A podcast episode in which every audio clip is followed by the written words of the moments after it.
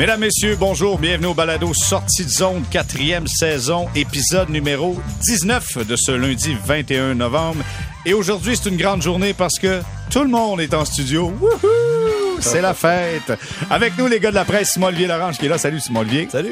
Nous avons également Guillaume Lefrançois. Salut, Guillaume. Salut, Jerry. Et Stéphane White, euh, directement de Sherbrooke, maintenant à Montréal. Euh, salut. Oui, Euh, salut les gars, on a Ouais. sorti les gros budgets aujourd'hui. Merci d'être là, c'est le fun, c'était vraiment agréable. Puis en plus, juste mentionner, si donc, vous êtes des habitués, vous savez que on est là, on se parle pendant à peu près 45-50 minutes.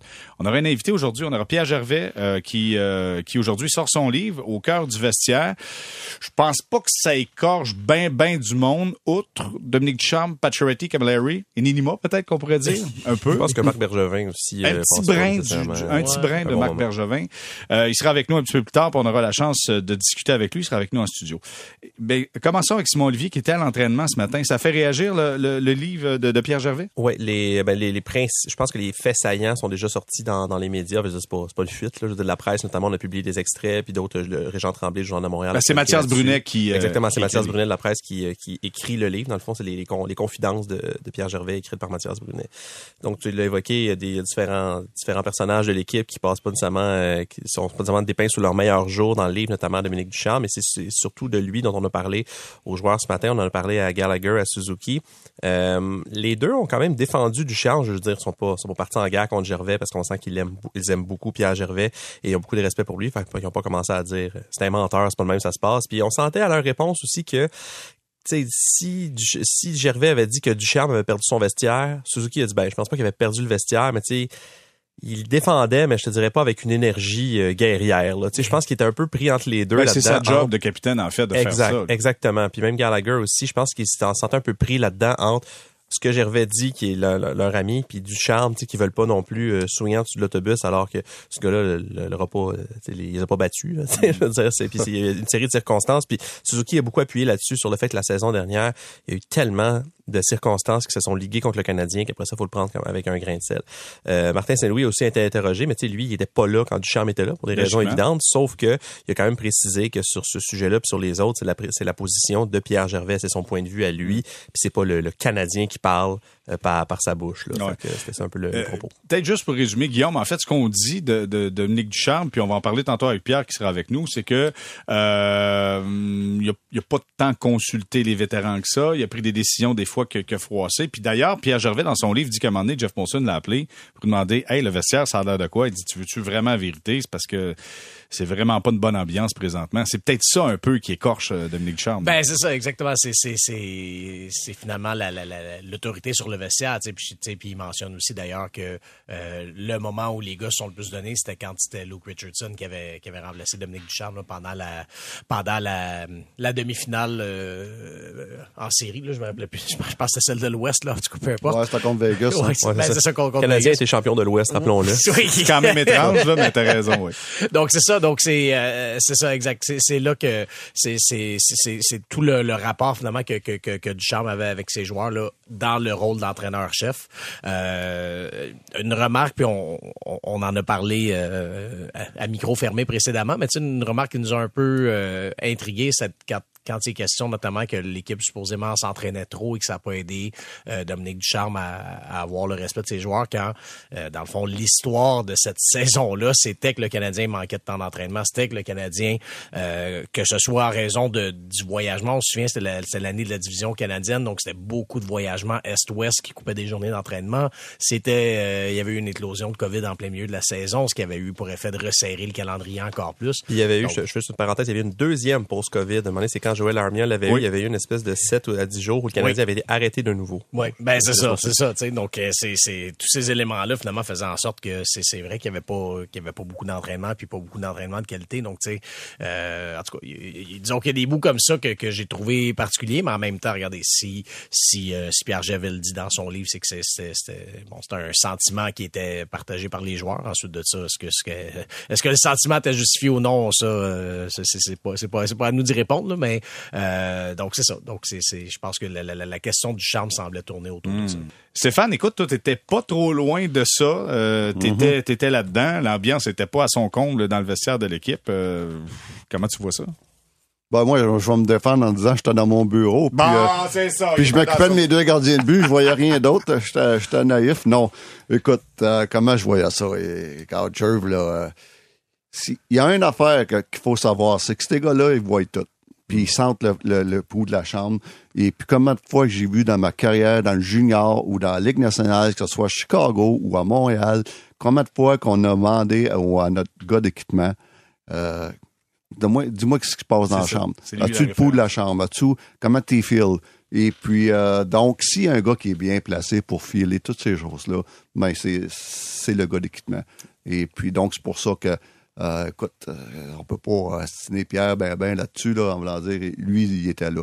Plus que même les coachs. Donc, euh, euh, c'est pour ça que j'ai, j'ai, j'ai pas lu le livre encore, j'ai hâte de le voir. Mais comme je dis, ces gars-là sont, leurs opinions sont tellement respectées. Puis je suis pas surpris quand on, on me dit que Jeff a, euh, a- Consulté. a- a consulté.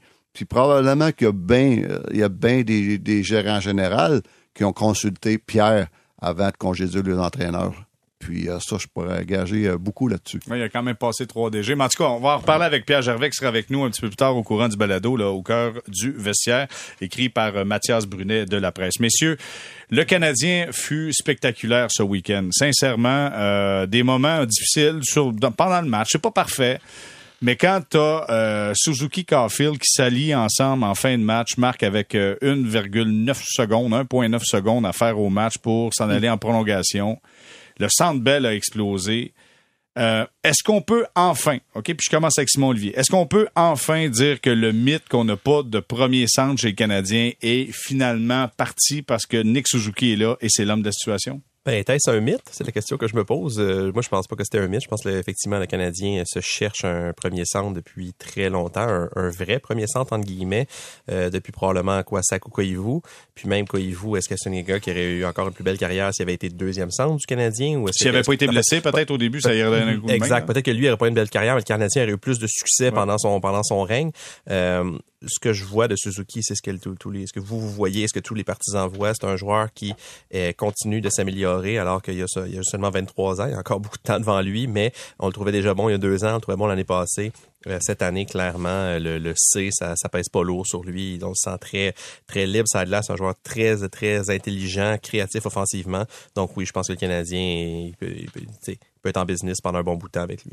Tu es rassuré, toi, Guillaume, de voir Suzuki comme euh, premier centre, capitaine, puis qui continue à produire comme ça? Ben absolument. C'est sûr que le vrai test va être à plus long terme. Je disais bon, c'est un début de saison, des, des, des débuts de saison comme ça, il y a plein de joueurs qui, qui ont un peu plus de succès offensivement. Puis après ça, c'est de voir à quel point euh, ça va être constant au fil de l'année quand le jeu va se resserrer un peu. C'est sûr que ça sera pro- probablement pas au même rythme que maintenant, mais mais ça reste que s'il demeure le leader de l'attaque, je pense qu'on va pouvoir dire effectivement que c'est un premier centre. Mais je te dirais que moi, concrètement, les, les, les deux critères que je regarde pour savoir si j'ai un premier centre devant moi, c'est premièrement le- le- l'utilisation, les rôles qu'il joue, tout ça. Euh, et ensuite de ça, la production offensive, si ça vient avec. Et dans son cas, il, coche les deux cases, comme on dit. Suzuki joue en avantage numérique, en désavantage. euh, il joue beaucoup à 5 contre 5. Euh, il voit souvent les meilleurs trios de, de, de, de l'autre côté aussi. Et la production, euh, pas besoin, pas besoin de, de, de, de, de s'étirer là-dessus. Je pense que la production est là. Donc, tu sais, dans, dans ce contexte-là, oui, il remplit les critères de centre numéro un. Euh, maintenant, il faudra s'en reparler Mm. aux, aux trois quarts de la saison, disons, pour voir euh, dans quelle mesure que ça tient Fait toujours. tu, te Mais pour gêne, tu te gardes une petite gêne quand même. ben c'est ben, quand même un vrai de vrai centre numéro. Sais être centre numéro un de son équipe c'est une chose. Être considéré centre numéro un dans la Ligue nationale c'en est une autre. Tu sais je veux dire euh, tu sais l'exemple facile mais tu sais Crosby et Malkin c'est deux centres numéro un. Ils- ça, ça donne qu'ils sont dans la même équipe mais je veux dire il y a des équipes qui peuvent avoir deux centres numéro un il y a des équipes qui peuvent pas en avoir de centre numéro un nécessairement. Tu sais donc c'est pour ça tu sais je veux dire av- av- avant de statuer que c'est un centre numéro un vraiment euh, dans cette catégorie là de la Ligue nationale c'est c'est- moi c'est pour ça que je veux voir un petit peu plus de un, un échantillon plus long euh, de, de, de, de, de jeu de Suzuki là, de, de domination de Nick Suzuki comme on le voit depuis le début de l'année. Stéphane, je sais pas si c'est moi qui est très, très émotif, mais j'ai l'impression qu'on se garde une petite gêne sur Suzuki, mais sur la glace, il y a des choses que ce gars-là fait que tu peux pas te tromper. Physiquement, Oh, physiquement, il est fort, là. Il est capable de gagner ses batailles un contre un. Il y a des mains magiques. Euh, il y a une vision du jeu C'est surtout incroyable. sa vision. Surtout sa vision. aucun sens. C'est pas le gars le plus rapide là, au monde. là. Mais euh, parce que je me souviens, moi, quand il est arrivé Canadien, on, on, est, on questionnait un petit peu son coup de patin. Là, Ah oui, parce qu'à l'intérieur, on disait Oh, y a-tu de coup de patin? Mais ça change rien. Il est tellement intelligent, ça compense. Et puis, euh, oui, pour moi, c'est le premier. euh, là, enfin, le premier centre qu'on cherche depuis, pour moi, depuis peut-être les années Pierre Turgeon, Vincent D'Anfous. Parce que Sakou, moi, j'ai tout le temps pensé, puis toutes les années, j'étais à Chicago, tout le monde le considérait comme un, un, un, un, très bon deuxième centre avec Comme- une bonne Comme équipe. les canettes. Exactement. Comme les canettes, Et puis, tu sais, pour moi, ça n'a jamais été un, un premier centre dans la Ligue nationale, Sakou Koivu. Il a été par défaut ici parce qu'on n'avait pas d'autre. Mais pour moi, c'est le meilleur, c'est le, le centre qu'on cherche depuis finalement d'Anfous ou, ou Pierre Turgeon. Et puis, euh, à un moment donné, euh, il faut même quasiment reculer à Jacques. Donc, euh, euh, tout un joueur. hein, puis, puis il me fait tellement penser à Jacques Lemaire. Jacques Lemaire pouvait jouer en désavantage numérique, en avantage numérique. Jacques Lemaire, c'était le génie sur le trio, le gros trio Steve Schott, Guy Lafleur. C'était, c'était lui qui était le passeur. C'était lui qui faisait toutes les, les, petites affaires que personne faisait.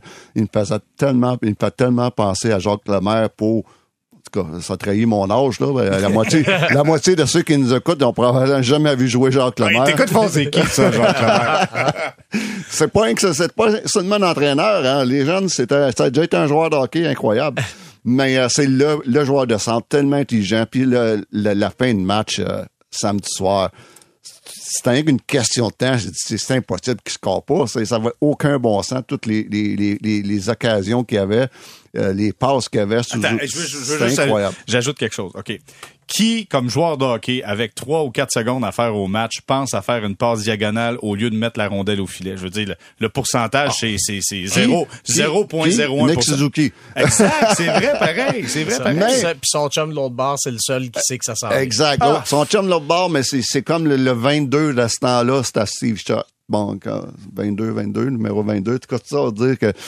euh, mais là où ce que on, on, on se garde une petite réserve avec Suzuki, c'est qu'il n'est pas rendu comme un Bergeron. Il n'est pas rendu au statut d'un Crosby. Il n'est pas rendu même un statut comme Jonathan Taves dans ses meilleures années. Un statut comme Kopitar. Il n'est pas rendu là encore. Je dis pas qu'il ne sera pas. Qu'est-ce qui va amener? Est-ce qu'il y a Mais un il est statut pas rendu là. Qu'est-ce qui va amener à ça?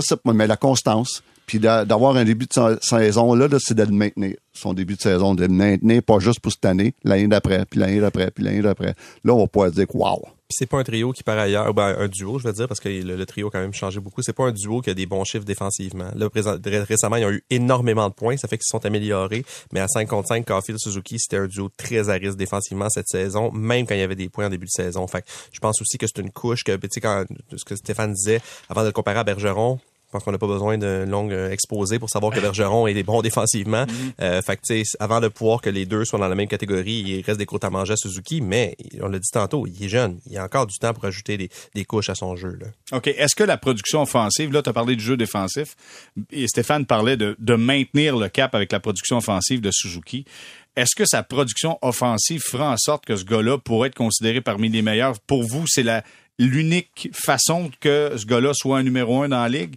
Moi, j'ai l'impression que par ce qu'il fait sur la glace, on est capable de dire maintenant que c'est un numéro un. Il y a une différence entre produire, mais mon Dieu, ça a l'air, ça regarder les jouer, là. Ça n'a aucun sens, là. Ça aucun sens. Qu'est-ce que Suzuki est capable de faire? Ouais, mais la, seule chose, par contre, je pense que pour être reconnu dans ce groupe-là, je pense aussi que faut que tu le fasses dans un contexte euh, que tu le fasses en série, que tu le fasses pour un pour une équipe compétitive tout ça. Donc d'ici là oui, il va il va être très bon mais je pense que si tu veux rentrer dans la conversation des des 10 12 meilleurs de la ligue, on va dire quelque chose comme ça, euh, ça va te prendre ça puis ça ben bon euh, au risque d'être rabat-joie, c'est peut-être pas cette année que ça va arriver, mais euh, mais c'est ça, ça mais ça demeure quand même une partie importante là, de ces, ces grands joueurs là, tu sais les les, les les les les joueurs d'élite de la Ligue nationale se définissent notamment par ce qu'ils accomplissent en séries éliminatoires puis euh, quand ça chauffe puis tout ça. Donc tu sais ça ça va être la couche de plus à aller chercher, mais tu sais de ce qu'on voit puis historiquement avec ce qu'il fait dans le junior, on voit que c'est un gars qui qui est clairement pas l'air d'étouffer sous la pression. Donc tu sais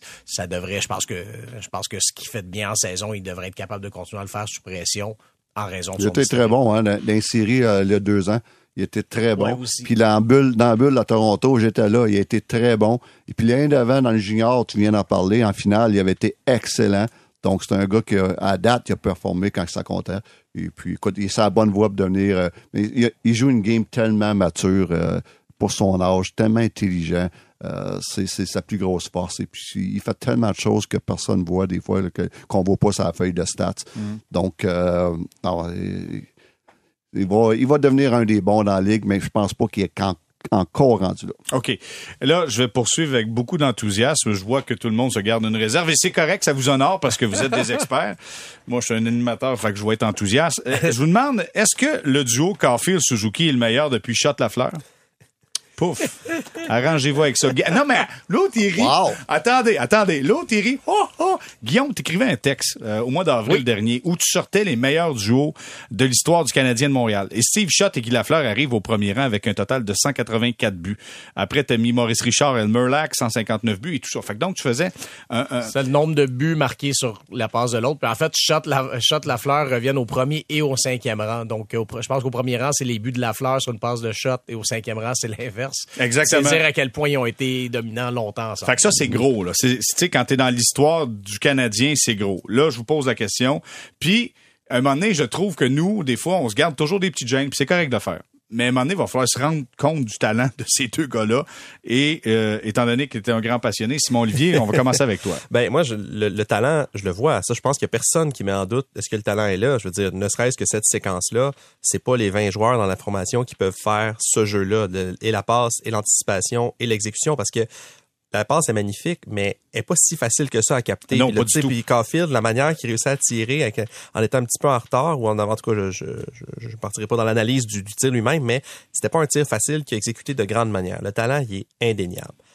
Maintenant, des joueurs qui, des duos qui ont beaucoup de succès dans des mauvaises équipes, il y en a eu un peu un autre. Je vais vous donner un exemple qui va pas nécessairement ra- ramener des bons souvenirs à tout le monde, mais Max Pacioretty et Eric Cole ont chacun marqué 33 et 35 buts avec David Desharnais en 2011-2012, qui est une des pires saisons des dernières années, qui est la saison de Randy Coneyworth, pour, ceux, pour euh, que tout le m'en monde s'en souvienne bien. bien, j'étais là. Exactement. fait que euh, des ça ça c'est pas c'est pas euh, Gage de succès. C'est pas gage de succès, puis c'est pas rare dans l'histoire de la ligue que des joueurs s'en sortent bien offensivement quand leur équipe va pas bien parce que de toute façon parce que dans le fond ils ont, ils ont comme peut-être moins de couverture puis ça fonctionne. Fait que moi je pense vraiment que ça va être dans le temps que le qui va vraiment prouver le est-ce que ces deux gars-là sont vraiment vont s'inscrire dans l'histoire puis parce que vraiment ils vont pouvoir prendre le relais de Shot et Lafleur qui aura- ça aura quand même pris quoi presque 50 ans pour trouver un duo aussi dynamique.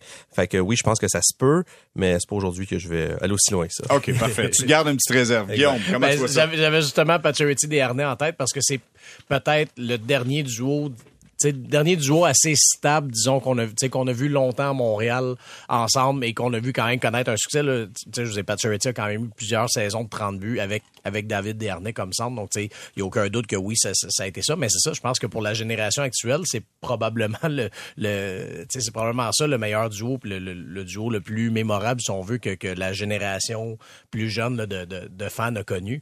Donc, je veux dire, c'est sûr que je- ce, ce duo-là de Suzuki Caulfield a, quand même les outils pour, euh, pour s'établir comme, comme également le, le, le meilleur que la génération actuelle là, de fans du Canadien va, va avoir vu.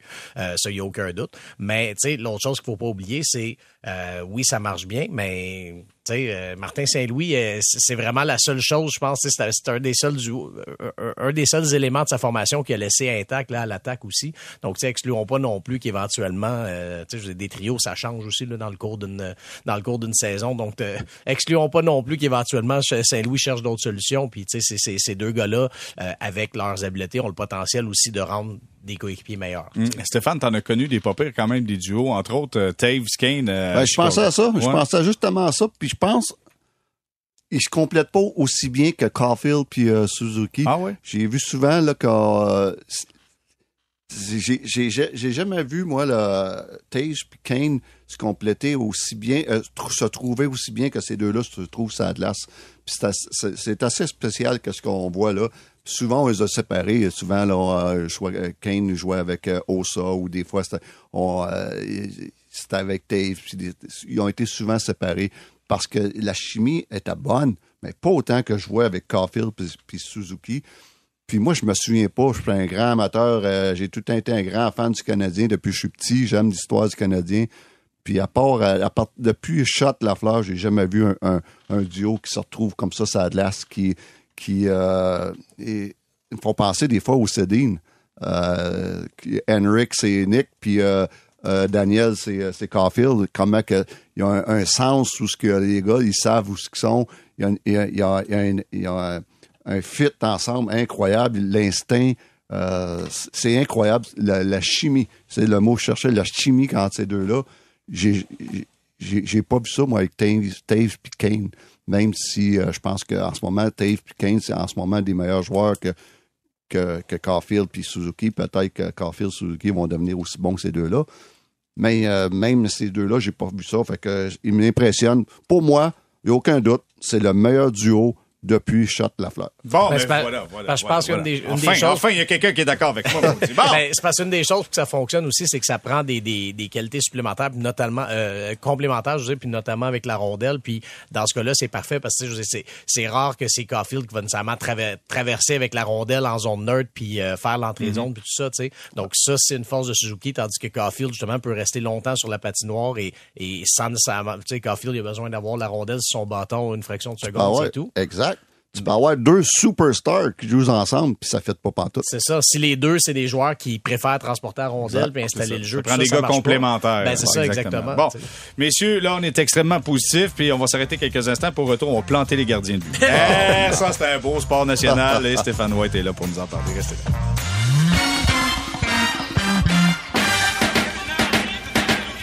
On est de retour au balado sortie de zone, saison 4, épisode 19. Simon-Olivier Larange qui est là, Guillaume Lefrançois, Stéphane White.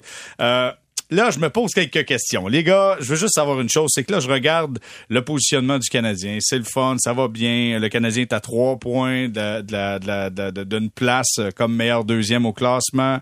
Euh, on a une fiche euh, intéressante, 9 victoires, 8 défaites, une défaite en bris d'égalité. Mais différentiel de moins 6. T'en marques 57, t'en accordes 63.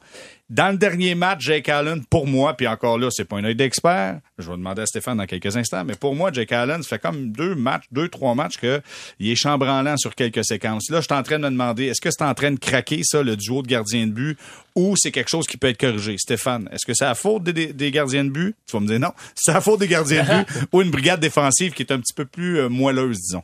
Un petit peu des deux, honnêtement. Euh, à chaque match, je vois des, des, des erreurs majeures des défenseurs. Puis c'est normal, on s'en attendait, puis c'est normal. Et puis je pense que ça, le positif de ça, c'est quand des fois qu'ils font une erreur, ils apprennent. Et puis euh, c'est le même pour le voir.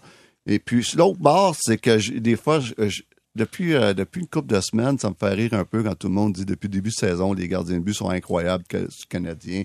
Et puis c'est eux qui tiennent le fort. Puis euh, euh, tu regardes Jake, écoute, euh, on- tout le monde est d'accord de dire que c'est un, un numéro un moyen dans la ligue. Puis C'est exactement ce qu'il montre en, en ce moment. Il, il- en ce moment, il est moyen. Si on oublie ses deux départs contre Détroit, ce qui était incroyable, et des autres, là, pour moi, là, c'est la plupart des matchs, c'est moyen.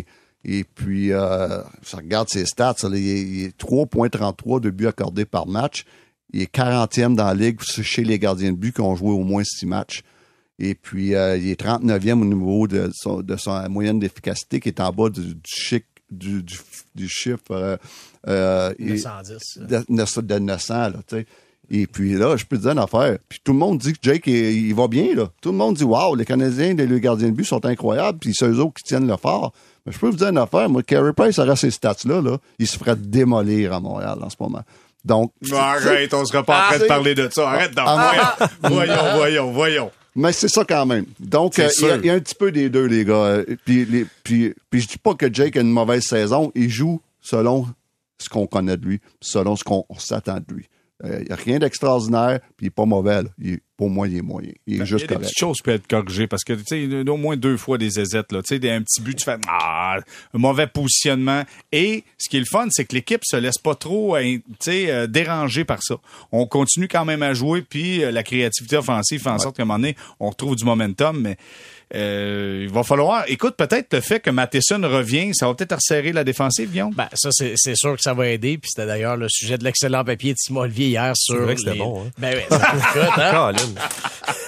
À lire, absolument. Ben oui. Mais c'est ça, tu sais, je veux dire, tu sais, oui, le, le retour de Matheson fait en sorte qu'une des recrues saute euh, son tour pour avoir une rotation, mais aussi les recrues qui jouent euh, vont jouer un peu moins de minutes, vont, vont, tu sais, vont peut-être trouver un, un- un rythme de travail qui est plus euh, convenable pour, euh, pour des joueurs comme eux. Mais sinon, non, effectivement, je veux dire, euh, je pense que la surprise jusqu'ici, ça a plus été Montembeau, puis encore, tu sais, lui aussi un, un, peu plus de misère le jeudi à Columbus. Euh, mais c'est ça, Jake Allen, je suis d'accord que après un, les quelques premiers matchs où est-ce qu'il a excédé les attentes, depuis ce temps-là, c'est ce qu'on attend de lui. Euh, moi, un chiffre qui me dérange un peu plus, qui, qui, qui, que je trouve un peu plus perturbant, c'est à, à, 5 contre 5, qui est 54e dans la ligue là-dessus, à 896 d'efficacité. Ça, tu sais, en bas de 900 mm-hmm. à 5 contre 5, je trouve que c'est c'est pas un bon indicateur. Je dis 5 contre 5, c'est la phase de jeu qui a le plus. Et euh, techniquement, ton, ton taux d'arrêt dans les autres situations va être en bas que ça. Euh, donc, c'est ça. C'est euh, faudra voir ce que ça va donner en termes de partage des responsabilités, mais en même temps, tu sais, Montembeau, on le disait, c'est la surprise depuis le début de l'année, mais tu sais, lui aussi, est-ce qu'il a joué au-dessus de ses capacités jusqu'ici, euh, ou est-ce que le match à Columbus, c'était simplement une erreur de parcours, là, faut, ça va prendre quelques, quelques départs pour le, pour le, avoir la réponse. Mm-hmm. euh, mais, euh, ouais, devant le filet, c'est plus lui, je pense, jusqu'ici, qui, qui, amène quelque chose qu'on n'attendait pas. Simon Olivier, euh, ton excellent papier hier parlait de Michael Matheson.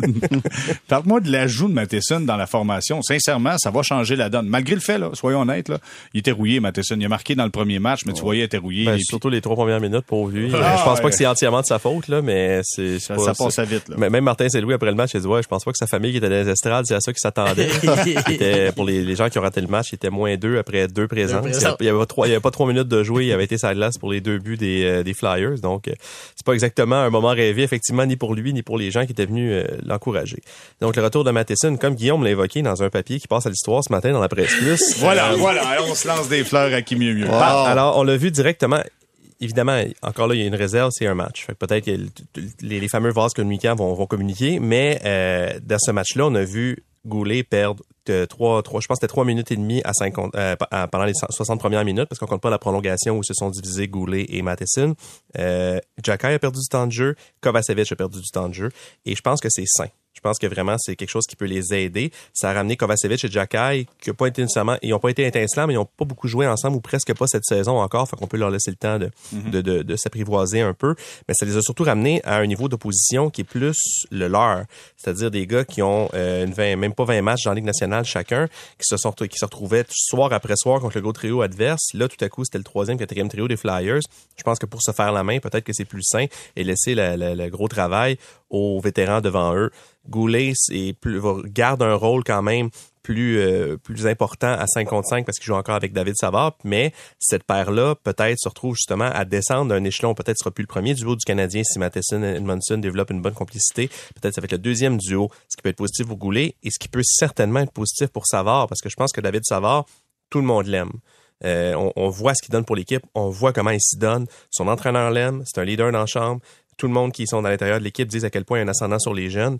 Mais comme joueur de hockey, je pense que jouer 22, 23, 24 minutes, euh, au stade de sa carrière avec son style de jeu, je pense que c'est beaucoup lui demander. Et il l'a donné parce que c'était ça, c'est ce qu'il fallait. Mais s'il peut s'en faire demander moins, je pense que l'équipe en, pardon, je pense que l'équipe en bénéficie. Ouais, définitivement, tout le monde va gagner là-dessus. Mais moi, je veux juste dire, là, Edmondson, Matheson, Edmondson, ça fait longtemps qu'il n'a pas joué. Matheson, ça fait longtemps qu'il n'a pas joué. d'entraînement. Les deux, là, ah c'est clair, là. c'est pour ça que je me dis... Edmondson, surtout, ben, ah, c'est quand on voit le temps que c'est après Edmondson en revenant. Tu sais, il a joué un super bon premier match, puis après ça, ça a été difficile. L'adrénaline du premier match. Après ça, il est encore en entraînement, le ben oui, ben c'est ça. Fait que là, si Matheson passe à travers ça aussi, c'est sûr que ça se peut, ça se peut qu'on doive attendre peut-être au mois de décembre. Tu vois, moi, je les aurais pas mis les deux déjà ensemble, Matheson puis Edmondson. Je les aurais pas mis tout de suite ensemble. J'aurais gardé euh, Jack avec Edmondson, puis j'aurais mis Matheson avec euh, Kovacevic. Mhm. Je me suis dit, allez-y tranquillement, puis à un moment donné dans le match, tu mets les deux, tu les enlèves, tu mets les deux ensemble, tu sais, progressivement, parce que les deux, aïe, les patins, ça bougeait pas. Euh, j'étais surpris de voir Matheson avec quoi, 23 minutes, me semble? Plus que ça, je pense que c'est 24. Euh... c'est premier, premier match là, de la saison. J'ai dit, wow, j'ai dit, à la fin du match, j'ai dit, oui, le gars, il va, il va, il va, ça, il va avoir un bon bain de glace euh, après, après le match. Mais, euh, mais je suis d'accord avec tout le monde. Ça va, ça, ça, va être bon pour tout le monde, le retour de Matheson. C'est bon tout que les jeunes, de temps en temps, puis jeunes, d'avoir une rotation. C'est, moi, une affaire, des fois, là, c'est très bon de regarder le match d'en haut. Hein. Tu réalises des choses à un jeune, là, tu dis, oh my God, c'est pas mal plus de temps d'espace dans telle situation, dans telle situation, telle situation. Et puis c'est très bénéfique. Et puis ça, ça va lui permettre de settle down un petit peu, puis de dire, oh, OK. De se calmer. De se calmer, puis de reprendre son souffle, puis de, de analyser, analyser la, partie d'une autre manière. Puis ça, c'est seulement un match. Sur, euh, sur une rotation. Puis c'est- moi, je trouve que c'est le, le setup parfait. C'est ça. C'est bon pour un défenseur, puis pour Dadonov, ben non, ça marche pas. Puis Non, non, mais- Hoffman, ça marche pas non plus. Hoffman tout cas- est- était blessé, hein? Ouais, Il- il s'est, euh, il s'est blessé pendant Ouais, le une match bonne ce matin. nouvelle. Il s'est pas entraîné. Oh! Mon Dieu, Seigneur. Ça fait Bonne nouvelle, mal, ça. Ça fait mal. oh Bon, mon alors Dieu. euh, je vais me dissocier tout de suite de ce que Stéphane White vient de dire. OK, hey, messieurs, on va, s'arrêter quelques instants pour retour. On embarque avec nous Pierre Gervais qui sort son livre aujourd'hui, Au cœur du vestiaire, écrit par euh, Mathias Brunet. J'ai bien hâte de parler avec Pierre qui était là pendant des décennies avec euh, le Canadien de Montréal. Moi, je sais déjà, en tout cas, que quand, quand Stéphane va sortir son livre, j'ai hâte au chapitre sur Mike Hoffman. Ah oui, ça, ça va être très, très bon. Ça s'arrête quelques Moi, j'ai hâte au chapitre sur Pierre Gervais.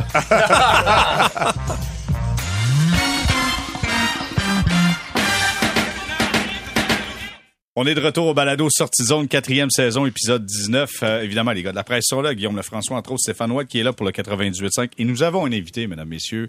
Euh, on est bien content de l'avoir avec nous. C'est Pierre Gervais qui sort son livre aujourd'hui au cœur du vestiaire. C'est écrit par Mathias Brunet. Pierre est là. Salut Pierre. Salut. Comment ça va? Très, très bien. Vous un? Ouais, t'es nerveux de sortir ce livre-là? Euh, fébrile. Fébrile? Fébrile. Pas nerveux, fébrile. C'est comme... Écoute, je suis pas... Stéphane peut en témoigner. Je suis pas, pas habitué de déplacer de l'air. Là, puis euh, c'est- vraiment spécial pour moi, mais euh, quand même, je vais le faire pour les fans, pour les fans du Canadien, les fans de hockey. Puis euh, Écoute, je, je lisais rapidement, tu as posé combien de directeurs généraux? Trois? Plus que ça. Plus plus que que, ça? toi, plus Ah. que toi. Je me rappelle pas, honnêtement. Trois là. propriétaires, ça c'est sûr. Oui. Trois oui. proprios. Puis les directeurs généraux, puis les coachs, regarde. euh, Il y en a eu quelques-uns, puis quand c'est quelques-uns, commencé à brasser, fois. quand c'est commencé à brasser, là, je longeais les murs. T'as eu en tête de combien de coachs déjà? toi? Comment tu dis? C'est Aïe, ça. aïe, aïe. Ah non, non, ok. Euh, Est-ce que ça. Puis là, t'as arrêté cette année. euh, en fait, euh, c'était ta dernière saison l'an passé. Est-ce que ça te manque? Pas du tout.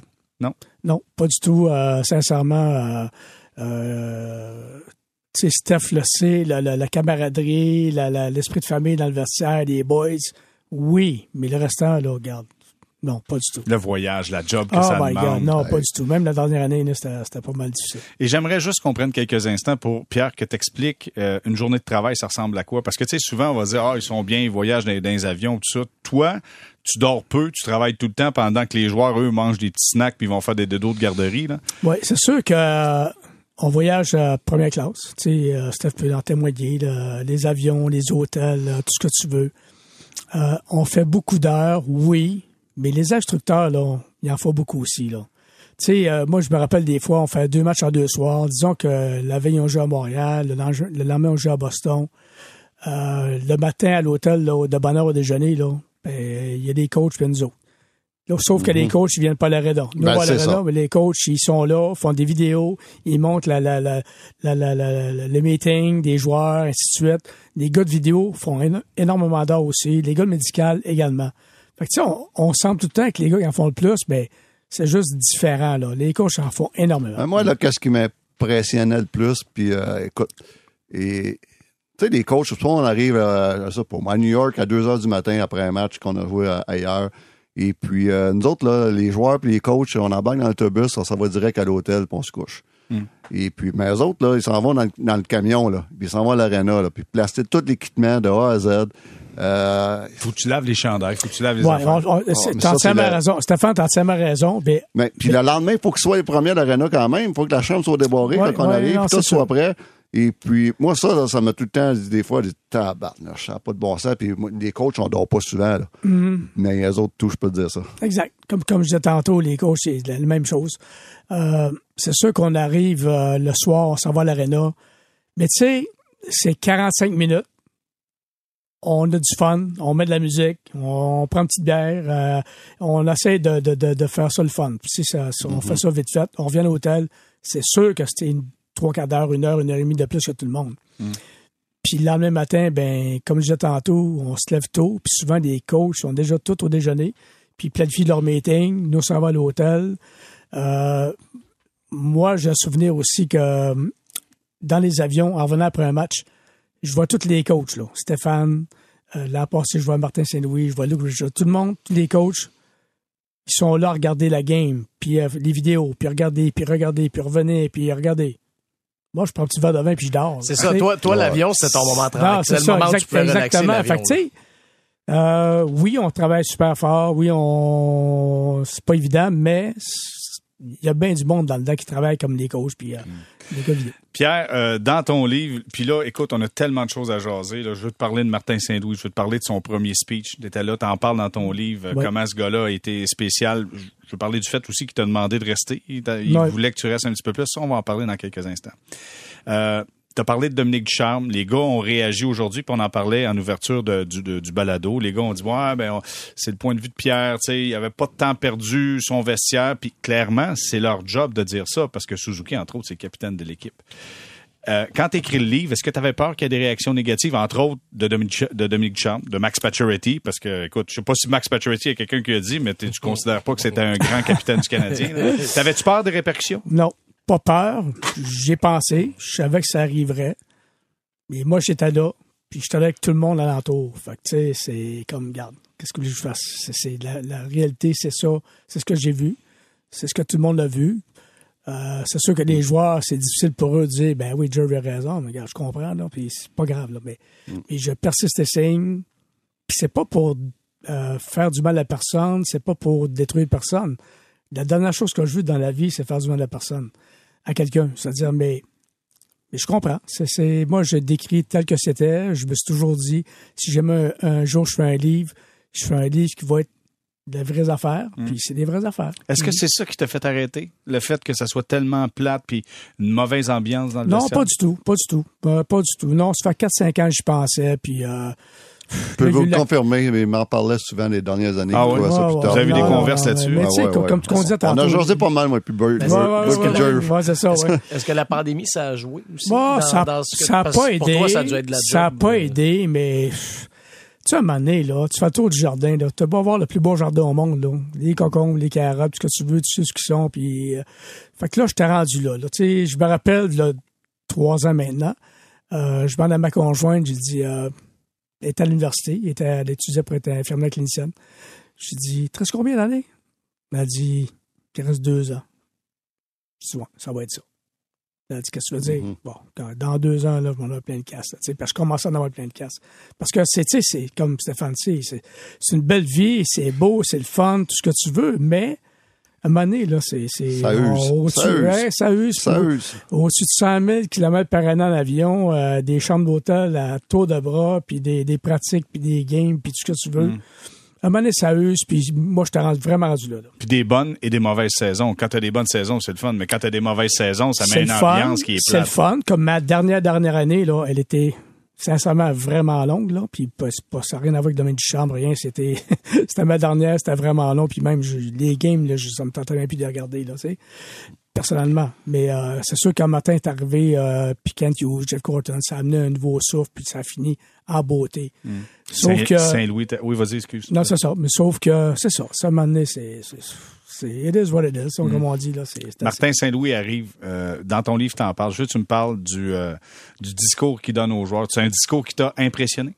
Vraiment. Vraiment impressionné. Euh, écoute, lorsque j'ai su que c'était Martin Saint-Louis qui s'en venait, comme tout le monde, j'ai fait un petit peu le saut. J'ai dit, Martin Saint-Louis, c'est comme, il n'y a pas gros de chez nulle part, puis ainsi de suite. Puis plus j'y pensais, tu sais, je connaissais l'individu, je connaissais Martin euh, de, de- d'équipe Canada, des. Olympiques, exactement. Puis c'était un gars, j'ai, j'ai toujours trouvé vraiment spécial, vraiment passionné, vraiment le fun, allumé, euh, tout ce que tu veux. Fait que quand c'est arrivé son choix, mais j'avais hâte de voir, tu sais, comment il réagirait dans le vestiaire, avec les boys, puis puis c'était euh, c'était extraordinaire tant qu'à moi. Là. Il est arrivé le matin, j'ai présenté tout le monde, puis il a, il a réuni tout le monde dans le sais, c'est pas évident pour un gars qui sort de nulle part. Il connaît pas personne, là, hein, Stéphane, tu le sais. Hein? C'est pas évident. Puis il est rentré dans le vestiaire, on était là. là, les joueurs, le staff, le, euh, Jeff Corton, tout le monde était là. Gars de vidéo, tout le monde que dans l'environnement du Canadien, là, on devait être 50, 50 que. Et puis, euh, il est arrivé là-dedans, là, comme un poisson dans l'eau. Il a parlé aux joueurs, il a parlé à tout le monde, il a, il a dit ce qu'il avait à dire, puis c'était direct, c'était franc, c'était beau, c'était le fun, c'était drôle, puis c'était direct, encore une fois. Fait que c'est, c'est, c'est vraiment, ça m'a impressionné. Puis comme je disais dans, comme je dis dans le livre, là, euh, tu sais, j'ai vu les joueurs, j'ai vu la réaction des joueurs, puis pour moi, ça veut tout dire, ça, tu sais. Puis, euh, Comment Josh- les joueurs ont réagi? Ben, c'est ça. Josh Anderson sort du meeting, il dit, wow. Tu sais, ça veut tout dire, ça. Tu sais, c'est wow parce que c'était tellement différent. Il y avait quelque chose de différent. Puis c'était un passionné. Puis les gars le respectaient tellement d'avance parce que tout ce qu'il a fait dans le hockey, tout ce qu'il a fait dans, dans- dans- dans ce qu'il a accompli. C'était c'était vraiment. Là, j'ai senti qu'il y a vraiment quelque chose. Ouais, quelqu'un qui vient de changer. Là. Ça, c'est, euh, c'est quand on dit euh, t'as une, une chance de faire une bonne première impression. T'as puis, euh, entièrement raison. c'est Puis right il m'a dit hein. une affaire, c'était right there. Il a eu euh, 100 de- dans le mille. C'est, c'est drôle ce que tu dis là parce que j'ai, comme l'impression que vous avez vécu ce que nous, ben, ce que n'importe qui de l'extérieur du vestiaire a vécu au repêchage quand, quand Martin Saint-Louis est arrivé sur le stage au début, tu sais, pour lancer la première ronde. Là. Je sais pas si vous souvenez, mais le speech qu'il a fait là, là je veux dire, il avait l'air de, il avait l'air d'un candidat pour être premier ministre. Là. Je c'était, Ah ouais. incroyable. Moi, sa vrai, là. conférence de presse, honnêtement, euh, j'ai dit après, euh, j'ai dit, écoute, euh, si tu m'enlèves 60 livres, j'ai le goût de recommencer à jouer au hockey. Là, non, mais vraiment, le gars, il se fait, wow, t'as le goût de jouer pour ce gars-là. Tu vas t'asseoir sauna pendant une demi-heure, puis Je penserais pas, honnêtement. Il y a une petite, petite affaire qui s'appelle le talent. qui manque. Euh, ceci étant dit, Martin Saint-Louis, lui, a essayé de te convaire de rester. Ben, dans le sens que peu. euh, c'était pas essayé, il a pas, il a pas, il a pas appelé mes parents, c'est ce que tu veux, mais, mais, mais, euh, mais oui, parce que euh, je me rappelle la première fois, il prenait une marche, puis l'environnement du Canadien au Centre Bell, c'est, c'est très, très grand, comme tu sais, Stéphane. Et puis, euh, venu dans mon bureau, puis il regardait des photos, puis plein de photos, puis dont lui avec Sochi, plein d'affaires, puis ah, c'est comme ça mon jeu, ah, c'est, le fun, puis là, il dit, puis comment tu vois ça? Ben, comment je vois ça? C'est, ma dernière année. Fait que lui dit, euh, ben oui, non, ça se peut pas. on, on va te convaincre, tu feras ça nous autres. Non, regarde, c'est, c'est, ça. C'est ça, c'est ma dernière année, puis c'est assez. Parce que lui, voyant en tant que coach, il aurait eu besoin d'un gars comme toi dans le vestiaire avec les jeunes. Tu sais, question des encadrer encore Ouais, puis je, plus. je le connaissais, tu sais, ils sont très, très bien avec Pat Langlois qui est là, puis avec le staff qui est là, ils sont, super bien, sauf que lui, il me connaissait vraiment bien, puis tout ça. Fait que euh, c'était ça. Puis une autre fois, euh, comme je compte dans le livre à Winnipeg, on avait un souper d'équipe euh, d'un steakhouse à Winnipeg qui a amené tout le, le staff, des joueurs, tout le monde. Puis à un moment donné, on était au- buffet, puis on sert ensemble, puis comme ça, mon Jerv, là, comment, là, il faut que, tu sais, il s'est rassis un petit peu encore. fois. C'était juste drôle, tu sais, non, non, Martin, oublie ça. Tout est réglé, les contrats sont faits, c'est, tout, t'es bien fin, j'apprécie beaucoup, mais, euh, it is what it is. Mais, euh, ouais. T'as-tu eu la chance, Jerv, de, à chaque ville que tu faisais pour une dernière fois, d'aller revoir tes petites places que tu allais prendre ton petit Ah, verre? mais en, mais et, puis, et puis de te dire assez là, puis de dire, bon, mais là, c'est la dernière fois ici. Là. Mais en. Ah, Mais c'est en, sûr, avec, hein? avec euh, une certaine tristesse. Ah dans oui, le fond, là, ben, c'est- Jerv a tout à ses petites places partout, parce qu'elle allait prendre son petit verre de vin. Ah oui. Quand, ah ouais. puis des amis restaurateurs, puis des, mes, mes- comme Stéphane dit, mes petites places. Puis je me rappelle que la dernière année, en, la dernière année, en fait, là, de mon contrat, c'était difficile. Tu sais, quand, quand ça allait pas bien, là, maintenant, je pensais vraiment, deux, trois fois, je pensais laisser drette là, là. Pour je- finir la saison? Ouais, deux, trois fois, là, Oh. facile, là, je me disais, euh, mais non, ça marche plus, ça, je vais te fendre, puis j'y ai pensé. Mais j'aurais mis tout le staff dans la chenotte, là, qu'on peut dire, j'aurais mis vraiment dans la chenotte. Ah non, mais t'imagines la couverture médiatique que Ouais, ça disais, non, je pensais à tout ça, mais tant qu'à moi, moi, mon cœur me disait, là, tu consultes droite à 130, là, tu t'en vas dans le Maine, puis tout le monde t'oublie, tu sais. Mais euh, je pensais à tout ça, puis euh, je parlé à, à ma conjointe ma dernière année, quand j'ai signé mon, mon année de contrat.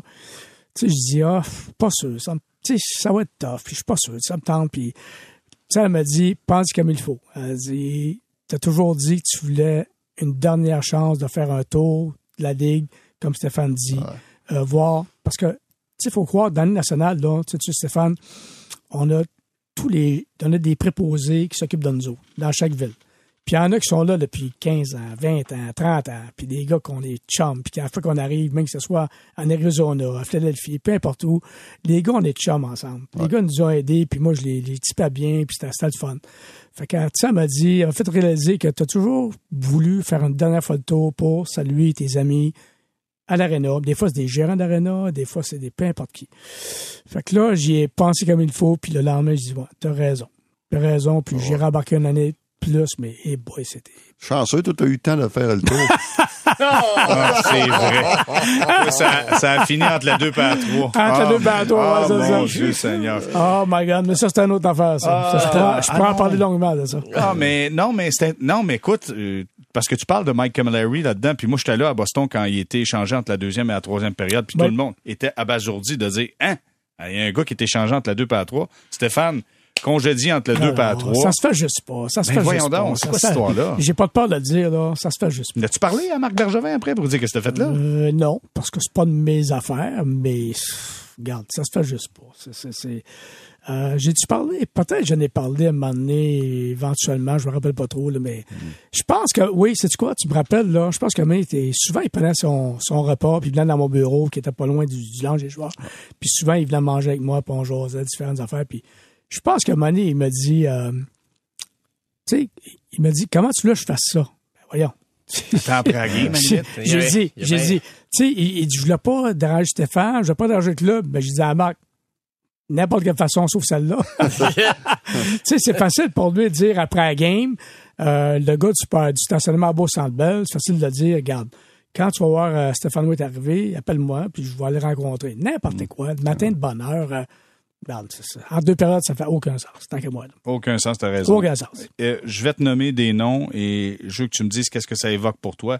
Et d'ailleurs, c'est des noms que tu mentionnes dans ton, euh, dans ton livre. Carey Price, parle-moi de lui. Carey Price, c'est un gars qui, euh, puis Stéphane va sûrement, il va sûrement euh, comprendre ce que je veux dire. Pour moi, c'est un gars extraordinaire. Puis, laissez faire le gardien de but qui était numéro un euh, dans le monde. C'est un gars qui est vraiment, vraiment une bonne personne, qui est, qui est profond, qui est, euh, c'est un gars de famille, qui est compréhensif, qui est généreux, qui est deep. Euh, écoute, c'est tout ce que je peux dire sur lui. C'est, c'est- même si c'était euh, troisième gardien de but, je dirais la même chose parce que Carey, comme je dis dans le livre également, j'ai eu la chance, le privilège de passer beaucoup de temps avec lui tôt le matin. Tu sais, Stéphane le sait, il arrivait tôt le matin. Euh, ben, je- écoute, c'était un des premiers. Il changeait, il mettait de la musique country dans le vestiaire, il faisait ses terre, puis à ce moment-là, il y avait seulement que Pat Langlois, mon adjoint, moi et une couple de personnes. Puis c'était ça. Puis, tu voyais qu'il était... Il voulait pas se faire déranger. Puis des matins, tu voyais que ça ne dérangeait pas se faire déranger. Fait que, tu sais, je, je le sais, des matins, je jasais avec lui. Des matins, quand je le voyais, je, je laissais faire. Puis, euh, euh, c'était un gars extraordinaire, sincèrement, là. Ouais, mais attends, c'est un- c'est une personne vraie. Il n'y a pas de bullshit avec lui. Exactement Et ça. puis, euh, il ne recherche pas l'attention. Euh, il a fait tellement d'affaires pour les enfants. Puis il, voulait, il y a une affaire qu'il me demandait, c'est que ça ne sache pas. Parce qu'il faisait pour les bonnes raisons. Exactement. Puis il a jamais, jamais dit non. Non. Jamais. Non, Puis, jamais. Pour les enfants, jamais. Carey Price, là, que j'avais tellement de monde qui me demandait des autographes, des affaires, puis souvent que je, je triais un petit peu, ben, ça n'a pas de bon sens, là. Puis jamais, jamais qui m'a démontré un signe de, de, de qui était tanné ou fatigué, OK, let's go. Jamais. C'était un gars qui était, comme Stéphane dit, vrai. Pour les enfants, pour la famille, il était, il était vraiment tout là, puis c'était vraiment apprécié. Il est encore aussi. Ouais. Ben, ouais, ouais, c'est ça, ouais. On s'entretient avec Pierre Gervais qui est avec nous au balado sortie de zone. Euh, euh, Pierre, tu sors le livre au cœur du vestiaire. Tu as dit une chose sur Carey Price, puis je veux juste aller un petit peu plus loin là-dedans. Tu as dit quelqu'un de deep. Ça veut dire quoi quelqu'un de deep? Nous, on a l'image d'un joueur de hockey qui est All right, wanna go, buddy, on va jouer, ding dang, ding dang, puis merci, bonsoir. Il tu voulait dire qu'il était trop deep dans son filet. mais- Ça, c'est la faute de Stéphane. Ça, c'était dans ton bureau. Ça, c'est la faute de Stéphane, ça. Il était trop deep. Mais qu'est-ce que, tu veux dire par Ce là? que je veux dire, c'est que, je veux dire, profond dans le sens que être humain, profond. Comme euh, mon bon Joey Junot. Tu sais, c'est des gars profonds. Tu sais, des joueurs de hockey comme partout dans le monde, dans la vie, t'as plein de monde qui sont superficiels. T'as plein de monde qui sont... Euh, Carey Price, là, il est zéro de ça. Il n'y a rien à foutre avec des euh, valises Louis Vuitton, puis des habits à 5000, puis même sur l'argent pour ça payer. Il n'y a rien à foutre de ça. Lui, ce qui est important, c'est l'être humain, c'est le rapport d'être humain. Comme Joey Gino. Je suis chum avec lui aujourd'hui encore parce que Joey, c'est un gars qui est comme ça. Puis il a les deux pieds bien sur la terre. Puis Carey Price, même plus que ça, il a les deux pieds, quasiment un pied dans la terre. tu sais, c'est un gars comme ça. Si tu jases avec lui le matin, de n'importe quoi, de pêche, de chasse, de, de famille, de, c'est un gars profond. Puis ça, j'ai, en parlant de profond, j'ai profondément apprécié ça. OK. Tu parles de bons vétérans également dans un vestiaire. L'importance des bons vétérans. Des bons vétérans. T'en as connu quelques-uns. Écoute, t'as connu des Bob Gainey, euh, t'as connu des Shea Weber. Euh, est-ce que c'est, tu sais, on a l'image quand on regarde ça de l'extérieur. Ah, c'est une bonne chambre, il y a des bons vétérans. C'est quoi l'importance d'avoir des bons vétérans dans un c'est tellement vestiaire? important. C'est- tellement important. Puis Stéphane, encore une fois, va collaborer avec moi. Écoute, en 2021, là, on avait, euh, j'ai parlé de Corey Perry, j'ai parlé chez Weber, Carey Price, Josh Anderson, euh, plein de gars comme ça, euh. Dano. Euh, c'est tellement important. Tu sais, c'est euh, comme cette année, euh, j'entendais ce matin euh, à nos stations de radio euh, euh, des lauriers qui auraient dû rester. My God, je suis tellement d'accord avec ça. Ben ouais. Cette année, avoir des lauriers, imagine-toi là, avoir des lauriers, avoir Corey Perry, cette année, là, avec la gang qui est là, Philippe Dano. Puis quitte à avoir une couple de jeunes qui vont faire un an ou deux à Laval, ben voyons donc, si tu changes tout ton... C'est tellement important. Pour moi, là, c'est, primordial. Puis j'étais un euh, gérant général. Probablement que je suis... je ne serai jamais, puis... euh, mais, tu sais, si j'étais un gérant général, ça serait une chose que je focuserais dessus. Garder des comme, comme Corey Perry, signé deux ans. Voyons, tant qu'à moi, c'était un no-brainer, là. Tu sais, puis... Euh, Deslauriers, c'est pareil. J'aurais signé quatre ans, aucun problème. Tu sais, des gars de main, ça t'apprend pas juste de ça, mais deux, trois, quatre. Puis après ça, bien des jeunes. Puis les autres aident les jeunes à performer, puis à- dans la vie de tous les jours, les pratiques, puis les, les- tout ce qu'ils vivent, ces jeunes-là, là, moi, je trouve ça euh, très important. Dans ton livre, tu dis le capitaine ultime, Bob Gainey. Bob Gainey, je veux que tu me racontes qu'est-ce que ça représente. Ben écoute, Bob Gainey, c'est. Écoute. Bob, il était tellement gros. Il était tellement. C'est un gars qui. euh, un peu comme chez Weber. C'était un gars comme. Il jouait avec tout son cœur. Il était blessé.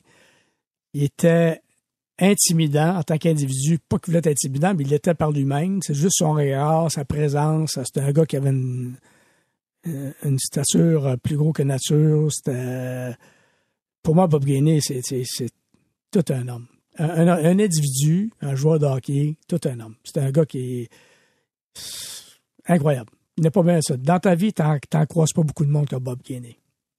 Est-ce que c'est son visage, là, on a l'impression qu'il est comme tout le temps choqué? Je veux dire, est-ce qu'il était comme ça dans la vie de tous les jours? Non, non, non, pas du tout. Bah, au contraire, c'est un peu Ah oui? Non, non, au, au contraire, Bob, il, il fallait le connaître. tu sais. Puis même, même moi, mes débuts, mes premiers entraînements en 84, 85, puis ainsi de suite, euh, je savais pas trop comment le prendre. là, mais au contraire, tu sais, Bob, c'était un gars qui... euh, il pouvait te, te donner une petite joke euh, en souriant, puis c'était un gars qui il aimait ça prendre un petit verre, puis tu sais, c'était un gars qui était... qui C'est pas du tout ce qu'il dégage, là mais il était très sérieux. Puis j'ai- une anecdote, je sais pas si c'est dans le livre, je me rappelle pas là. Euh, tu sais, c'est le genre de capitaine, un peu comme chez Weber, qui est une force tranquille. Tu sais, qui est plus tranquille. Et puis, un moment donné, on était au forum dans le temps, dans le vieux vestiaire, puis euh, là, je pense qu'on perdait 4-0, 5-0 après la première période. Puis Bob, il rentre dans le vestiaire, il va s'asseoir. Un moment, il se lève, puis il a son vieux co, sais, des bâtons en bois dans le temps, là, son bon vieux co, là. Écoute, il fracasse dans le milieu de la chambre, là. Il a rien dit. Il a pas dit un mot. Padang! Là, tout le monde a jumpé. Le bâton cassé à mille morceaux. Puis je te dis, là, les- les- les- je pense que le gars qui passe à la balayeuse, ça a dû jammer. C'est. Mais il a rien dit. Ça, c'était Bob Gainey. Pas un mot. Pas un mot. Il a même pas sacré. Wow. Il s'est levé, ça a fait padang. Puis tout le monde a sursauté. Puis il m'a dit une affaire. De la deuxième période, les gars sont revenus, puis on a gagné la game. Ça, c'était Bob Gainey. T'en as des gars qui yappent, qui yappent, qui yappent, qui parlent, qui jappent. Ah tu, tu- tu le sais, là, c'était fait. Mais tu sais, Bob Gainey, c'était pas un mot comme chez Weber. Sais, c'était à peu près la même affaire. Ouais, Weber. euh, Puis Carey était pareil. Carey, à sa manière, était pareil. T'as pas moyen de parler Carey, puis Non, je sais non. la même affaire. puis- Tu sais, des, fois, mains- Carey ouais. pétait ses plombs, là, mais c'était Ouais. des gars le. Tu sais, c'était comme... Hum, il- On- ouais, on- Il jasait-tu que- Non, mais attendez, c'est le fun de ça. Il jasait-tu une fois de temps en temps dans le vestiaire, il prenait ça à parole pour dire là. Non, non, non, pas, pas- ben, je te dis pas qu'il l'a jamais fait, mais c'était vraiment pas super. C'était pas ça, ça. C'était de plus un genre de Bob Gainey ou un chez Weber. Il, il était notoire pour ses pétages de bâton. D'ailleurs. pouvait péter. Mon budget, mon budget de manger un coup. J'étais sur le bord de la bande, puis il y a des fois, je dis à, à- à- à l'autre adjoint à côté de moi ou euh, un, un gars d'équipement sur le banc, je dis, bon, là, check ça, là, ça, Ça sera pas long, ça s'en vient. Là. Et puis là, de 30 secondes après, bang! C'est bon, partie. Fait que là, je, je, je ça 30 secondes, une minute, puis euh, après ça, là, quand que tout t'a passé, j'allais le voir, puis ça tu fait du bien? Euh, Il passait à autre chose. Mais c'est drôle parce que quelquefois, c'est arrivé qu'il était retiré durant le match. on a tous des walkie-talkies dans des choses de l'oreille. Quand je le voyais s'en venir au banc, je dis aux boys, heads up, clairez le corridor, il s'en vient. Les caméras, tout le monde, tossait ça de là. Euh, là, tu as parlé de grand leadership avec, euh, avec euh, Bob Gainey, avec chez Weber, tu parles de Carey Price. Dans ton livre, tu parles de l'autre volet du leadership qui est peut-être pas un, un bon volet. Tu Max Pacioretty. Euh, tu Oui. considères que c'était pas un bon capitaine chez les Canadiens de Montréal. Je veux, que- je veux que tu expliques aux gens quelle est ta vision là-dessus. Ben écoute, moi j'aimerais j'aurais aimé beaucoup dire autre chose que ça, mais la réalité c'est ça. C'est Max c'était un gars égocentrique, c'était un gars euh, qui était centré sur lui-même, qui qui qui tu sais, regarde, j'ai eu des différends avec lui, comme plein de monde dans l'entourage. Euh, il n'y a pas même à dire que ça. Là. Vraiment, c'est. Je tu sais, je suis pas là pour détruire personne. Je suis pas là pour. Euh, euh, j'étais pas là pour. euh, comment je dirais bien ça? Donc, m'éterniser sur quelqu'un ou ainsi de suite. Mais, c'était ça. C'était, Max. C'est rare de voir des différents avec toi parce que si on regarde au total, il n'y a pas grand monde qui avait des différents avec toi. Là. Non, non. Puis ce qui m'a fait de quoi, là, pas de la peine, parce que je, suis un grand gars, là, mais, mais tu sais, quand il est arrivé l'affaire de son, sa fameuse machine à s'étirer, là, tu sais, j'ai expliqué à lui, puis il me disait, ouais, pas de problème, pas de problème. Puis là, il revenait par en arrière avec d'autres personnes, puis pas plus qu'une fois, là, trois, quatre fois, là. Puis à toutes les fois, je revenais à lui directement. Je disais, moi, j'ai pas trop avec des joueurs, là, regarde, ils- s'ils me sautent dessus, moi, une volée, ils finis là. là. Mais tu sais, revenais, Max, je te l'ai dit, c'est pas personnel. Il n'y a pas de place. Il n'y a pas de place. Point final. Ce que tu demandes, c'est gros. Puis là, Là, il, voulait, il voulait avoir quelque chose de particulier. Ouais, c'est un, genre- de truc d'étirement qui est assez quand même volumineux, qui est lourd, qui est pesant. Puis euh, Stéphane, tu sais, tu, con- tu contraignes. Puis Il voulait-tu avoir ça sur la route tout le temps? Ouais, ouais, c'est Ah, ça, c'est toi, ça. Ça, ça, Ben, rentrait pas ça dans ton... rentrait pas. Ça rentrait pas. Le camion d'équipement, là, j'ai pris une photo à un moment donné, puis j'ai montré. C'était vraiment à la porte. Puis Pierre Brébord, qui était notre chauffeur de camion depuis des années, ses pères, son, son père auparavant, ça rentrait pas. Puis là, je dis, puis les gars de médical transportaient beaucoup, beaucoup de choses. Fait que j'ai dit, va convaincre les gars de médical d'enlever un morceau, je vais le mettre avec plaisir. ouais, puis c'est. Pas rien que ça, ça, il faudrait laisser de la place tout dans les coffres pour ramener des bouteilles de vin et tout. Les priorités, hein? Les priorités. Donc, euh, donc euh, c'est ça. Donc, puis j'ai pris une photo, tu sais, euh, le, le- la- le- le camion, là, c'était vraiment la porte, ça avait la misère à fermer de la porte. Puis à un moment donné, euh, là, c'est rendu à Marc Bergevin. Il arrive, il vient voir dans mon bureau. Tu Marc, bien correct, là, puis il dit, Hey, Jerry, c'est quoi l'affaire? Parce que là, j'ai expliqué. J'en revenais pas. J'ai dit, tabarnak, je pense à la cinquième personne qui venait me voir pour essayer de le convaincre. Tu sais, j'ai dit. Fait que lui, il était babiné à tout le monde. Non, puis mais blablabla, puis ça lui, il pas- prenait pas que je dise non. Mais tu sais, à toutes les fois, j'allais le voir à pleine face. Il dit, Patch, il n'y a pas de place. Qu'est-ce que je te dise, moi? Là, un private jet, là, moi, t'en as mis 10 machines, mais anyways, fait que là, euh, quand, quand, quand Marc Berger est venu voir, j'ai j'ai dit, dis, il n'y a pas de place. J'ai dit, j'ai dit à tout le monde, je sais pas qu'il faut, je m'appeler le pape s'il faut, là, garde. Puis euh, j'ai montré à Marc, regarde la photo, puis il n'a pas de place. Puis parle au gars du camion, parle au gars de mécanicien dans le Canada, parle à qui tu veux, il n'a pas de place. C'est pas, c'est pas personnel, là. Moi, on, on transporte euh, 4000 livres de stuff, là. C'est pas une machine de plus. Il n'y a pas de place. Point final. puis là, euh, c'est ça que j'ai trouvé plate. Qui est fait tout le tour de tout le monde, par en arrière. Puis quand j'allais le voir devant moi, c'est tout le temps... Euh, OK, understand. Non, je comprends. euh, pas de problème. Et, puis par en arrière, il venait avec d'autres choses. Je trouve ça plate. Ça, honnêtement, c'est comme, regarde, on- Hey, y a- moi, il y a un événement que je veux parler euh, avec toi. Je sais pas si tu te rappelles de ça, mais moi, ça m'a sauté. Dans... je me rappelle pas. Écoute, un moment donné, Piqué sur la patinoire, Piqué tombe sans faire chaud dans ses lames. À Winnipeg. Winnipeg. À Je pense que tu t'en souviens. Ouais, à Winnipeg. Sans- et puis il met son pied sur le bord de la, la, la, de la chose, puis là, il regarde ses lames, puis comme il te donne un peu de chenoute. Oui, mais c'est. OK. Tu te j'ai- souviens de ça, là? Ah oui, je me souviens de ça, mais c'est, c'est pas ce que c'est du tout, là. Tu sais, Sincèrement, là, ça paraissait de ça. Ça avait l'air de ça. Ça avait l'air Moi, de j'ai ça. dit, ça se fait pas. Qu'est-ce qui, Je suis entièrement d'accord, ça avait l'air de ça, mais c'était pas ça du tout. Puis même le lendemain, j'en ai parlé à Piqué, puis il était tellement malheureux de ça. Ce qui est réellement arrivé, là, c'est que Piqué, il y avait des patins qu'on ne pouvait pas changer ses lames, comme aujourd'hui. Tu sais, des steps, des lames steps, il y avait des Reebok. Fait que lui, il voulait pas ça, il voulait garder ses Reebok euh, comme la bonne vieille époque. On aiguisait ses patins. Moi, je suis dans le vestiaire pour faire autre chose. Je traverse la patinoire à Winnipeg. C'est l'autre bord de la glace. Je traverse la patinoire, puis là, Piqué, il, il vient de tomber, puis il monte ses patins, puis il est en temps. OK? Ça, correct. Mais pas d'affaire avec ça, moi, là. Moi, j'ai pas, j'ai pas couru après avec une lime sur la glace pour euh, briser ses patins, là. Fait que là, je comprends ce bout-là. Piqué, justement, à tous les fois que ça arrivait, il fallait qu'il change de patin. On avait tout le temps de paire de patins pour lui de spare. Fait qu'on pouvait pas changer de lame. Fait que là, Piqué, il était tout le temps fâché parce que il fallait qu'il change de patin. Puis c'était compliqué, puis il démarre, puis mais pas fâché après nous autres, fâché après le fait qu'il fallait qu'il change de patin.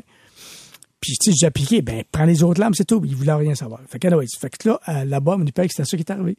Ça avait l'air de ça. Puis, je me rappelle, je suis sorti après la période, puis euh, Renaud Lavoie était là. Il m'attendait. Il dit, Pierre, on a tout vu, ils ont tout défendu, puis assez que je savais même pas, il parlait de quoi. Sincèrement, qu'est-ce que tu parles? Puis là, j'ai pas le temps, parce qu'il fallait que j'ai, en deux périodes, ça va vite. Qu'est-ce que tu parles? Ah, piqué, ce que tu as fait, c'est pas correct. Je comprenais pas, honnêtement. Là, mais quand j'ai revu le lendemain, j'ai compris, puis ça avait l'air de ça, puis j'ai parlé à Piqué, j'ai dit, Piqué, tu sais quoi, il était tellement malheureux, là, parce qu'il était tellement fin que nous autres, puis il était prêt à s'excuser, là, il était prêt, regarde, tantôt, là, les médias, je vais m'excuser, je vais, non, non, là, laisse faire ça, c'est pas, c'est pas important, que le monde pense que je m'en l'important, c'est ce qui se passe en nous autres, mais il était tellement malheureux de ça, mais c'est c'est ce qui est arrivé, sincèrement. Moi, ce que, Alors, ce que on, avait, on, on avait un, un running gag des fois. Quand un joueur tombait sur la glace, on le temps à voir Jerv. Jerv, parce que t'es pas capable d'exiler les patins. Comme, c'est vrai, c'est, fait, c'est vrai. Comme le gars, sa première année, là. Ah non, mais c'est une technique. Attends, Guillaume, juste retiens ta question. Là. Puis des suis- fois, là, le club, mettons, après la première, pendant 4-0, là, il passe à côté de moi, Stéphane, je jure, les patins, le commande, man.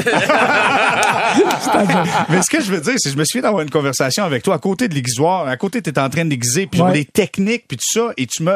Et c'est quoi, c'est Patrick Roy qui faisait aiguiser ses patins ici, même quand il était rendu au Colorado? ouais, ça a duré pas longtemps, mais ça, ça, c'est effectivement. Là, y a-tu des gars qui vont continuer à te donner des petits contrats Non, de non, mais maintenant sur le, le- système de- d'aiguisage Edit, qui, Ok. qui c'est une machine qui se fait, c'est vraiment extraordinaire. là. C'est, euh, C'est plus toi qui fais Comme qui? Stéphane m'a dit, c'est après retraite. C'est après Parce que ça- les patins soient d'eux même. Il faut quand même les mettre, puis les regarder, puis les organiser. Oh, mais ouais. Puis c'est un piton, puis euh, avec un code, pour chaque joueur de son code. Mets deux Là, piastres. ça, ça, me rappelle- ça y va tout seul. je- je me J'ai tout le temps- rappelle. j'ai tout le temps à Jerv, il dit, Qu'un, si t'es acheté une pré-retraite.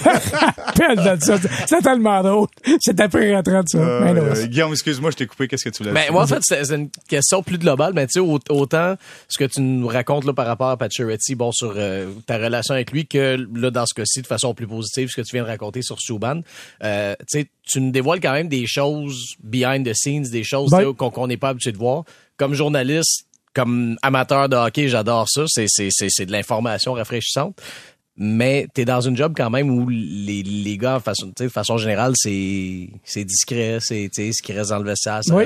ce qui dans le vestiaire. Je, je serais juste curieux de savoir comment t'as com- comment t'as composé avec ça finalement, sais. Ben, regarde, c'est, c'est, tant que moi, c'est bien simple, là. Je, je dis rien de personnel. Absolument rien de personnel. Euh, je suis allé le plus loin que moi, je jugeais aller dans tous les phases, des aspects de mon métier. Euh, comme je disais, je dis rien de personnel. Fait il y a personne, y a personne qui peut dire que, moi, quand quelqu'un me dit, Dieu, ça reste en nous autres, ben non, ça reste ici. Jamais de sainte vie. Il y a personne qui a un montant d'argent assez gros pour me faire écrire un livre. Dis ces affaires-là. Ce que je dis, je partage, c'est mon avis, c'est des idées, c'est ce qui s'est passé dans le vestiaire. Puis, à part quelques personnes, je pense que ça, c'est, c'est- sais, j'aurais pu écrire un livre, là, regarde. euh, Ah oui? Ah oui? non, Ah, T'es mais- en train de me dire qu'il y a un ah, tome Steph- 2. Ben non, non, il n'y a, pas de tome 2, mais, mais Steph le sait. Là, tu sais, j'aurais pu être bien plus mine. Puis même, même, là, il y a quelqu'un qui est avec moi avec le Canadien pendant des années. Qui m'a dit dernièrement, il m'a dit, t'étais bon parce que moi, j'aurais été bien pire que ça. Exactement. Puis, là, là, un mois, Jerv, il vient à Sherbrooke, puis euh, pour, euh, on honorait les, les, les, Canadiens de, Ouais. la- de Sherbrooke pour, Ouais. euh, qui avaient gagné la Coupe Calder. Calder. Et puis, on est allé prendre un, un petit vino après, puis il me disait ça, on parlait, puis il me disait ça, il dit Steph, il dit, j'a- j'aurais pu en écrire deux autres livres. Ah, Et puis, euh, il était, il était très, très tranquille, je trouve. Oui, ouais, c'est, c'est- tu sais, Stéphane. Mais tu sais, mon, mon but, c'était pas de m'acharner. C'était pas de mais en détruire même temps, il faut qu'ils écrivent des vraies choses. Si Ben, tu je peux pas voulais- faire un, un roman là, pour que tout le monde soit content puis qu'on pleure. Non, là. non, non, ça, je n'aurais pas fait ça. Fait que là, j'ai- tu sais, j'ai décrit ce que j'ai vu, ce qu'on a ressenti, je me suis pas acharné. Tu sais, des fois, je donne deux, trois exemples, j'aurais pas donné 50. Mais tu sais, je voulais pas m'acharner, je voulais pas mettre pareil. Je vais vous conter une histoire. Avez-vous le temps? Ah, ben, ben, c'est une maison. Elle est pas pire, celle-là. Même Steph ne sait pas, je pense. Je ne l'ai pas compté chez nous non plus. Euh, un moment donné, il y a mes adjoints qui euh, vient me voir, puis il dit, euh, après le camp d'entraînement, il me dit, il dit, Pierre, faut que je commande des petites cuillères. Tu sais, au centre d'entraînement, on a des petites cuillères. Puis, il dit, ah oui, déjà, ben, il dit, on a quasiment plus de petites cuillères. Des cuillères en métal, des vraies cuillères. Fait que, euh, ben, c'est OK, commande-en, 3, 4, 12 ans, puis that's it. Un mois et demi plus tard, un mois, mois et demi, peut-être deux mois, mais pas longtemps plus tard, il vient me voir. il dit, Pierre, faut que je recommande des petites cuillères. Il dit, voyons donc. là, il dit, écoute, je le sais, là, j'ai beau regarder ça tout bas de côté, j'ai beau, je sais aucune espèce de où est-ce qu'ils vont. Tu sais, des gars qui font un million, on amené des petites cuillères chez eux, là. Je pense, je pense pas, là. Fait qu'à un moment donné, euh, il y a, il y a un, je ne nommerai pas, il y a un instructeur qui, euh, qui s'en va au frigo, il se prend un petit yogourt, puis euh, il se prend une petite cuillère, puis il s'en va à son bureau. Fait que là, euh, mon adjoint est comme allumé. Et puis, euh, quand le coach est parti sur les glaces pour la pratique, il est allé dans son bureau, il a regardé partout. Puis là, il a vu dans, dans sa poubelle le gobelet de yogourt vide avec la cuillère. Et j'étais. Voyons. Fait que là, Ouais, ouais, ouais. Voyons. lui, il m'est arrivé. Je t'ai-tu compté celle-là, Stéphane? Oui, parce qu'il n'y a pas grand monde qui le savent. Honnêtement, là, même euh, juste le staff. Fait que là, donné, euh, mon adjoint vient dans mon bureau, puis il rentre avec la poubelle, puis il monte dans, il monte la poubelle, il dit, c'est là que vont les cuillères. Là, je vois la cuillère avec la- la- la- la- dans le gobelet vide. J'ai dit, ben oui, donc, c'est qui ça? Là, il m'a dit, c'est à qui? Écoute, je pars rire. Ça fait pas de sens. Fait que tous les jours qu'on était là, la cuillère dans le gobelet, à poubelle. Au lieu de la, puis, puis sincèrement, tu passes en face, là. On passe en face du, du, lounge des joueurs, il n'y aurait plus de la pitcher sur la table, il n'y aurait plus, il y aurait des poubelles. Tout ça pour dire que, avoir voulu m'acharner, être ras, Oh, là, des être ras, de là, il en a plein. non, non, j'aurais. Le monde, il y a du monde qui prête de rats, là. Apparemment, les réseaux sociaux, moi, je suis pas là-dessus, mais il y a du monde qui prête de ça l'affaire, là. Avoir voulu, là, j'aurais pu détruire du monde, là, facile. Mais c'était pas mon but, loin de là. C'est Mm. pas hockey, c'était pas là-dedans. C'était personnel, c'était pas là-dedans. Mm. Point final. As- As-tu eu peur pour tes, tes adjoints, ben, tes adjoints, tes anciens adjoints, mais tu sais, pour Pat Landlois qui reste en arrière, tout ça, tu sais, euh, tu t'es, tu t'es-tu demandé, tu sais, bon, ces gars-là, ils vont-tu se faire poser des questions par les joueurs, en- tu sais, une fois que ça va sortir, tout ça, tu sais, ça, Ah, non, ça écoute, tue, ça, euh, ça, c'est, non, c'est des grandes personnes. Puis tout ce y a à dire, c'est, c'est c'est pas mon livre, c'est pas mes affaires. Puis, tu sais, c'est sincèrement.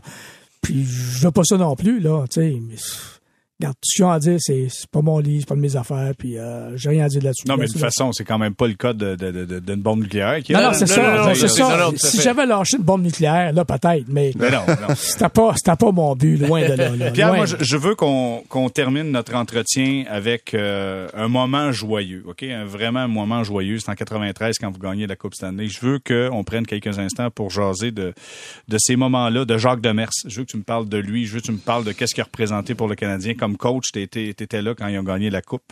Euh, je veux que tu me racontes un peu qu'est-ce qui s'est passé. Parle-moi de Jacques. Écoute, euh, Jacques Demers, tellement de respect pour lui. Euh, c'était un monsieur positif. C'était un gars qui était, on dirait en anglais, upbeat. Il était toujours le fun, tout le matin. Je trouvais qu'il disait le journal de Montréal vite fait, puis je comprends pourquoi. mais mais c'était un gars qui était Ou la vraiment... presse, hein? Ou la presse. la presse. Ouais, oui, la presse. Mais, euh, mais c'est ça, c'était un gars qui était euh, extraordinaire. Puis vraiment, vraiment, il a eu un gros, gros rôle à jouer, comme, comme j'ai dit, comme je décris. Euh, il a tenu tout le monde ensemble. Il, il- il était, il- comme je disais, il était positif, il craquait tout le monde. Et, il faisait en sorte que tout le monde était vraiment dans le même bateau. Euh, L'incident des Pietro, puis tu sais, c'était un joueur de mars. franchement, là, c'est chapeau. Franch- J'ai adoré cet homme-là. Euh, puis il était zéro. euh, lui, euh, je sais pas la grâce. Lui, le, le, le, le, le- le- le- être, être à la télévision, peut être, Ouais. lui, il s'en sacrait de ça. Il venait d'une famille humble. Il avait été livreur de Pepsi. Euh, il, il était, il était super cool avec tout ça. Puis euh, souvent, il laissait le, le, le plancher à tout le monde. Puis euh, j'ai adoré Jacques Devers. C'était-tu pas pire avoir la Coupe Stanley dans les mains? Oh my God, ça c'est, ça arrive pas souvent, ça. Stéphane le sait, là. ça arrive pas souvent, mais c'est vraiment un feeling incroyable. Pierre Gervais, je te remercie d'avoir pris du temps pour nous aujourd'hui. J'invite les gens à lire ton livre Au cœur du vestiaire, écrit par euh, Mathias Brudet. J'en aurais pris encore pour 50 minutes. Pierre, merci énormément. Les gars, je ne sais pas si vous avez apprécié, vous aussi. Là, Ouais, mais- écoute, euh, c'est- c'est toujours fun. Félicitations de la carrière. Bon, on, se parle souvent. Oui, effectivement. Écoute, euh, Jerv, c'est tout. euh, oui, c'était euh, probablement un des meilleurs euh, gars d'équipement en Ligue nationale. Sinon, le meilleur. J'en ai connu euh, pas mal aussi. Et puis, euh, autre chose, mais plus important, ben, je pense que c'est le gars. C'est, moi, c'est devenu un de mes bons chums. Et puis, euh, encore une fois, là, euh, félicitations. Effectivement, merci beaucoup. Alors, merci énormément, Pierre Gervais. Gros merci à Guillaume Lefrançois. Merci, Stéphane. Ce fut fort plaisant. Nous, on se donne rendez-vous lundi prochain pour un autre balado. Sortie de zone.